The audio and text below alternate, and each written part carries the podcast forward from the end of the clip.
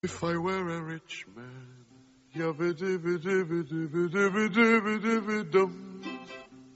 all day long, bum. Es la noche con Lucía Prieto. I wouldn't have to work hard. Amor Rayo, buenas tardes, noches para algunos. Siempre tenemos este debate en la redacción. Efectivamente, buenas tardes. Es usted bien po- eh, bienvenido ¿no? al programa y así no, no, no hay problema.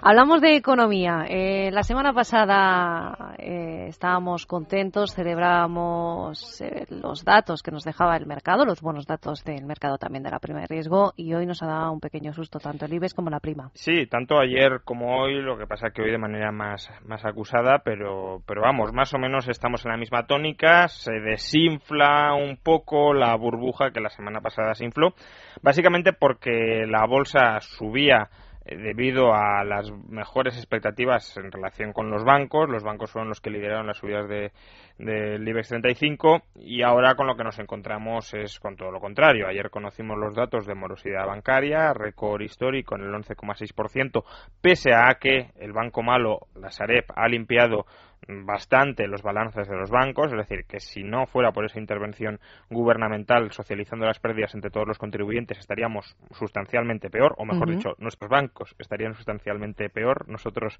probablemente no estaríamos tan mal o con tanta deuda a nuestras espaldas, pero eh, claro, cuando esto sale a la luz, es decir, cuando vemos que la morosidad sigue creciendo sin que haya síntomas de que se vaya a detener, incluso los propios bancos, los grandes bancos españoles reconocen que como mínimo crecerá hasta finales del año que viene, pues hombre, se empieza a dudar sobre la solidez de nuestros bancos. Y dudar sobre la solidez de nuestros bancos no solo es dudar al final sobre el banco en sí mismo, sino sobre el conjunto de la economía. Sobre todo si tenemos en cuenta que estos estados tan liberales que tenemos se han comprometido a rescatar a nuestros bancos pase lo que pase. Y entiendan obviamente liberales como una ironía bastante eh, acusada.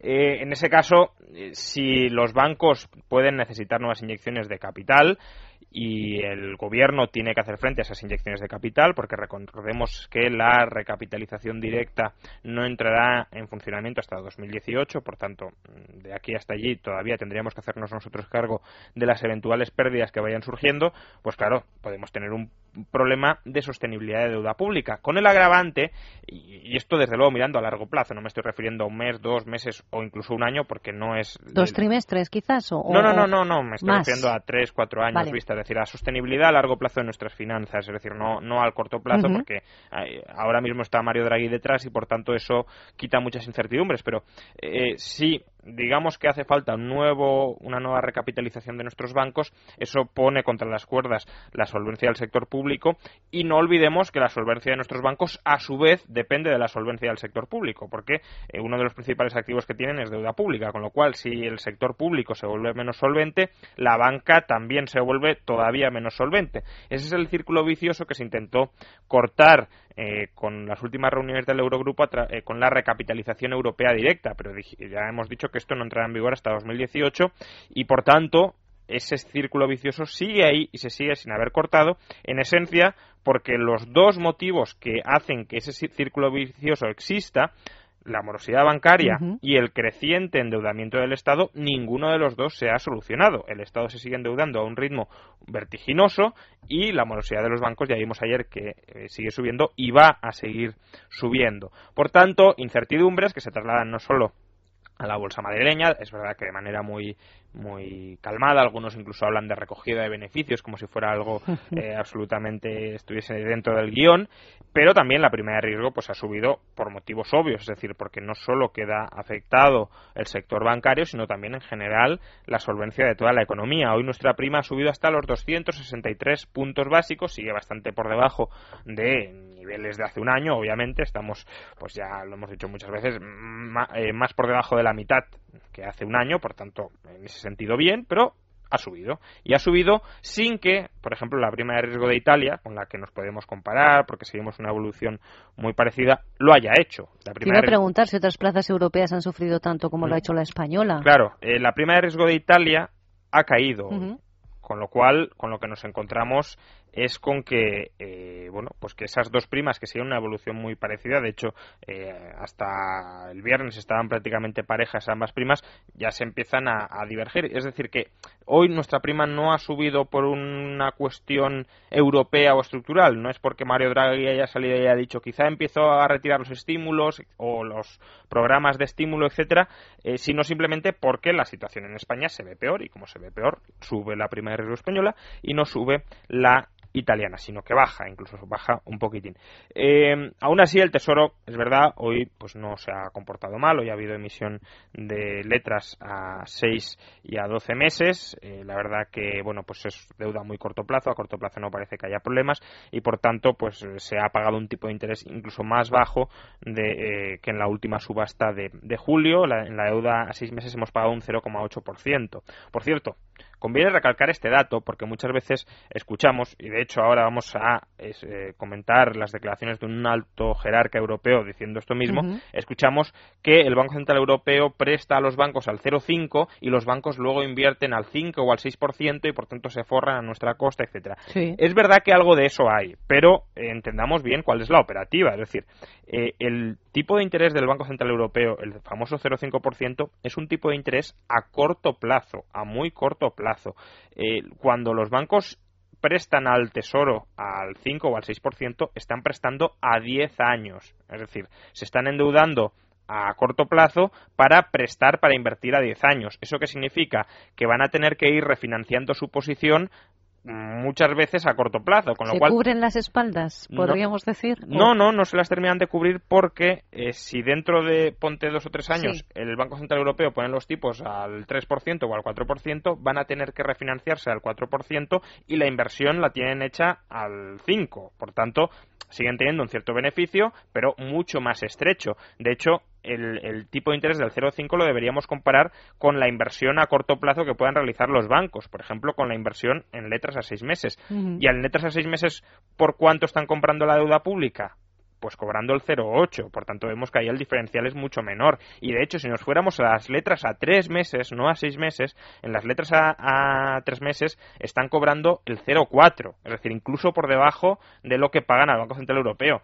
Es decir, hemos de comparar obviamente tipos de interés a corto de pedir prestado con tipos de interés a corto de prestar, no tipos de interés a corto de pedir prestado con tipos a muy largo plazo de prestar. No digo que no haya eh, algo de eso, porque desde luego el negocio bancario fundamental es endeudarse a corto plazo e invertir a largo, de hecho de ahí vienen todas nuestras tragedias y todos nuestros problemas financieros, pero eh, aún así, insisto, eh, digamos que las magnitudes más homogéneas es mm, endeudamiento a corto plazo con el Banco Central Europeo, préstamo a corto plazo al Tesoro y ahí vemos que los tipos de interés sí están muy parejos. Pero, comentábamos, no todo el mundo parece que termina de ver esto último y hoy, por ejemplo, el presidente del Parlamento Europeo, Martin Schulz, pues ha dicho que ha reconocido en una entrevista a Decide que están estudiando la posibilidad de forzar a nuestros bancos, bueno, a los bancos europeos, no específicamente a los españoles, sino a todos los bancos europeos, entre los cuales se encuentran los españoles, estos que estamos diciendo que, su solvencia se está minorando, que la morosidad está en aumento, etcétera,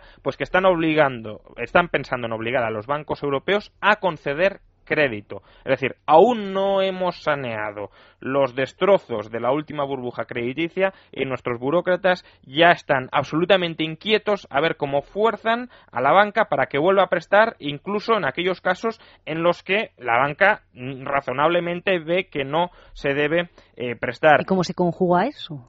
Pues vamos, no ha dado detalles de la iniciativa legislativa que, están pensando, porque además aquí entra un abanico muy grande de posibilidades, porque prestar aquí en el sector privado o al, sector público, porque si también vale el sector público lo que tendremos es una canalización de crédito todavía mayor a financiar el déficit público. Pero bueno, ha dicho Schultz que no se puede consentir que los bancos se endeuden al 0,5 y apilen el dinero en su propio beneficio no es que lo estén apilando, es que lo están invirtiendo en deuda pública. Es decir, no, obviamente yo creo que todo el mundo entiende que si el banco se endeuda al 0,5 y no lo invierte en nada, no sale ganando. En todo caso sale perdiendo.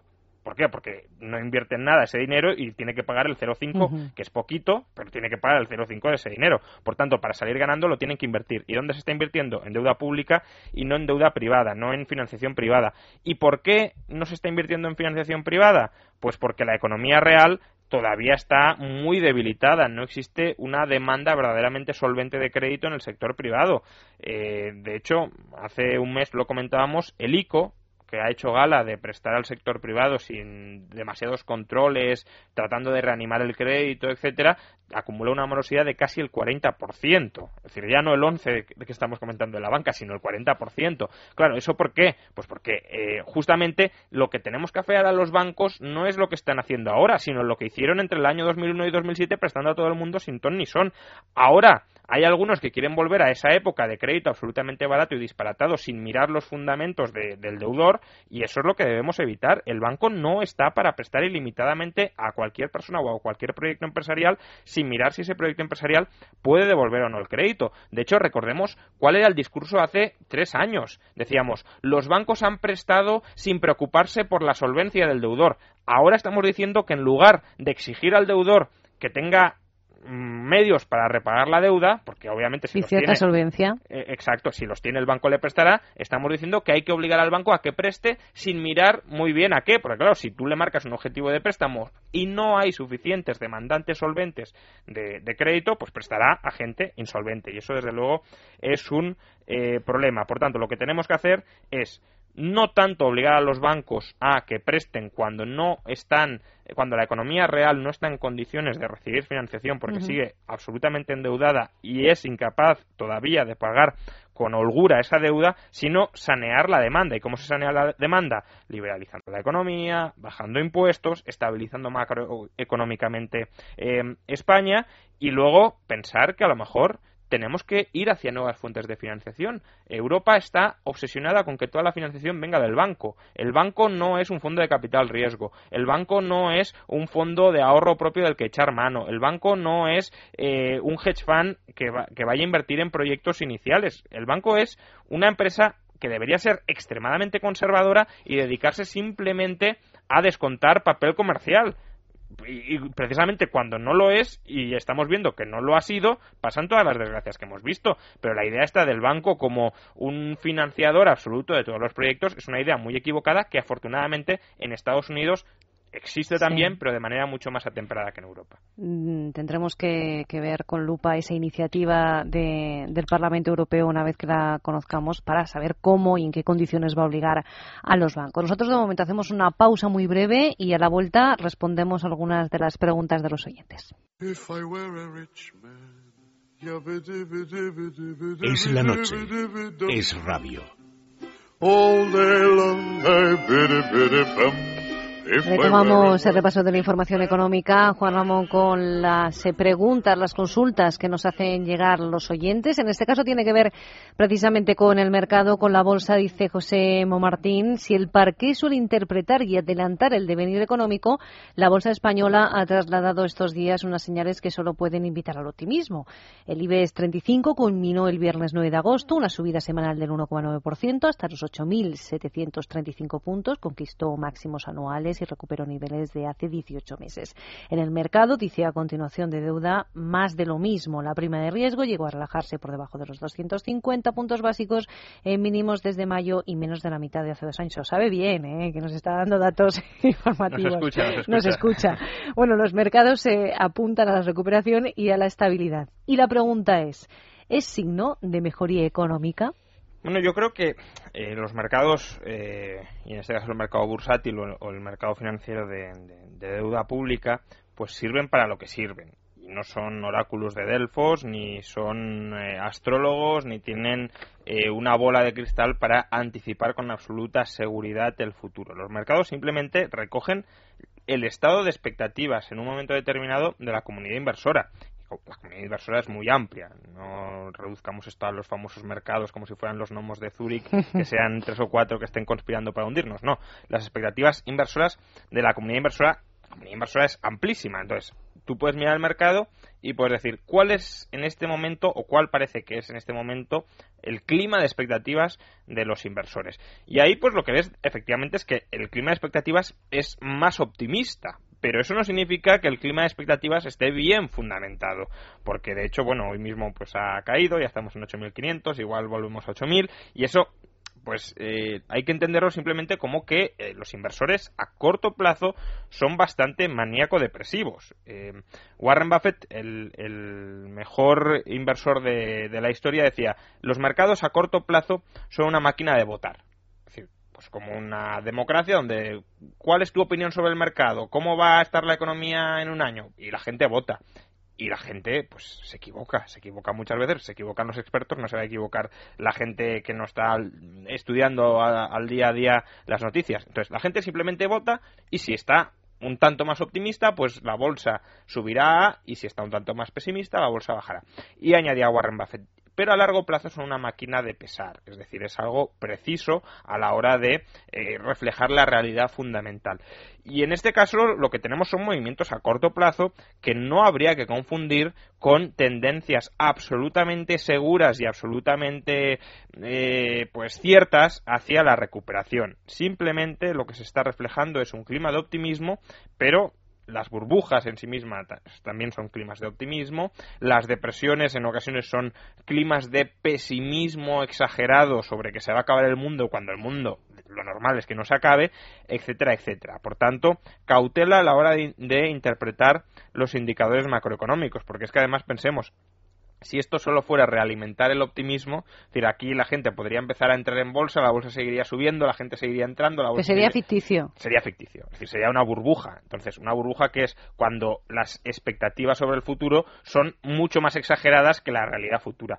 Y en este caso el problema es que si no se solventan los desequilibrios básicos de la economía española y estamos viendo que no todos se están resolviendo, ni mucho menos, de hecho algunos se están agravando, pues lo que es optimismo se convertirá en humo y el humo pues no tiene base real, se dispersa y cuando se dispersa se ve que no queda nada por debajo. Entonces, cuidado con, con fiarse demasiado de la evolución a corto plazo de los mercados. A largo plazo nos podemos fiar, pero para el largo plazo queda mucho. bueno, pues José, espero que te hayamos contestado. Como ves, no es todo oro lo que reluce. Hacemos una pausa, no te vayas muy lejos, Juan Ramón, porque repasamos algunos contenidos informativos, pero enseguida volvemos con la tertulia de análisis económico. Es la noche con Lucía Prieto.